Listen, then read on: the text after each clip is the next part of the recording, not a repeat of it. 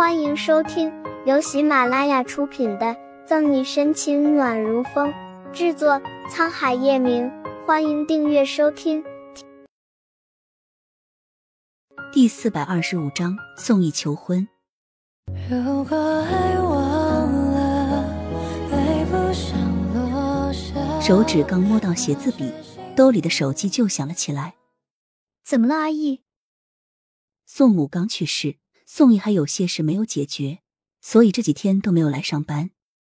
小溪，学校的事我听说了，你放心，我会给你解决的。宋毅温润的声音透着阴哑。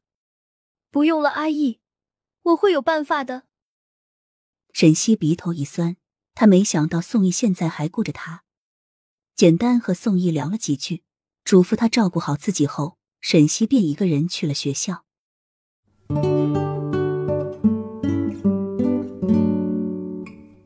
等骆浩然脊背发凉的离开酒店，叶晨玉下意识的拿出手机，但随即又放下了。事情在他手中已经处理妥当，本来想打电话给那不知好歹的女人说说，但仔细想了一下，从事发到现在，他一个电话一个消息都没发过来，他现在岂不是热脸贴冷屁股？叶晨玉心里还有气，手指已经将通讯录界面调了出来，片刻之后又若无其事的将手机关掉。叶总，按您的要求定好位置了。乔宇这个时候走过来，叶晨玉点了点头，率先走了出去。回公司。乔宇愣愣的，一时没有反应过来，刚才还让他去订酒店喊沈队长过来吃饭的人，这会儿怎么又改主意了？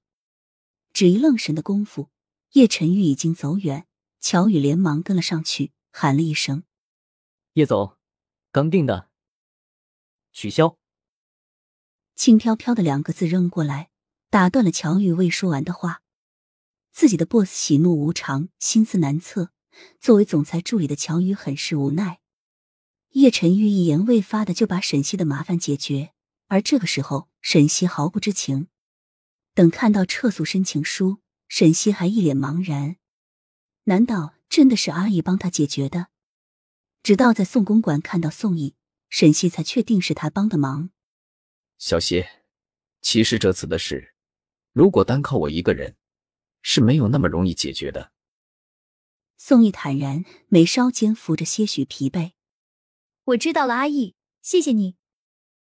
就算宋毅没有直接说出背后帮忙的人是叶晨玉，沈西心里还是隐隐有了猜测，复杂的情绪升起。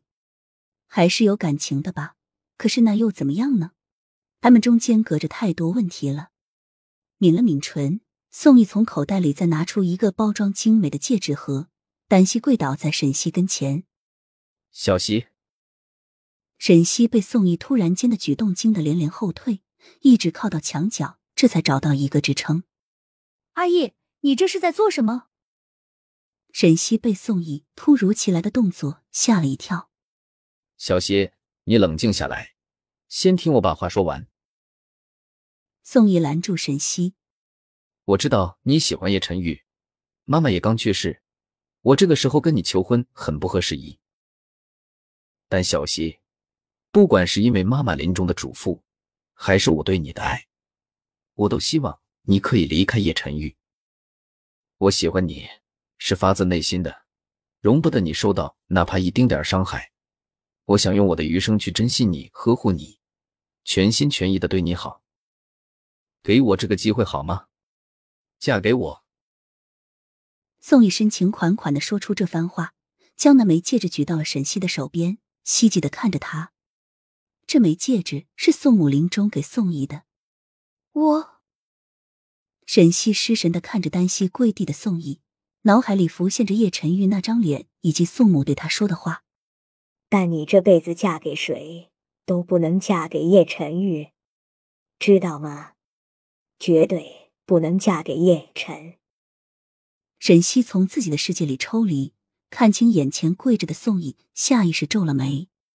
对不起，阿姨，我一直都只是把你当做朋友，甚至是哥哥。怎么可能嫁给你？就算没有叶晨玉，我和你也不可能。今天的事，我们就当做没有发生过。以后也不要再提了。说完，沈西夺门而出，仓皇而去。宋毅呆呆的看着手里的戒指，嘴边泛起了一丝苦涩的笑意。叶晨玉，就算小溪忘记了五年前所发生的一切，我也还是没能成功。本集结束了，不要走开，精彩马上回来。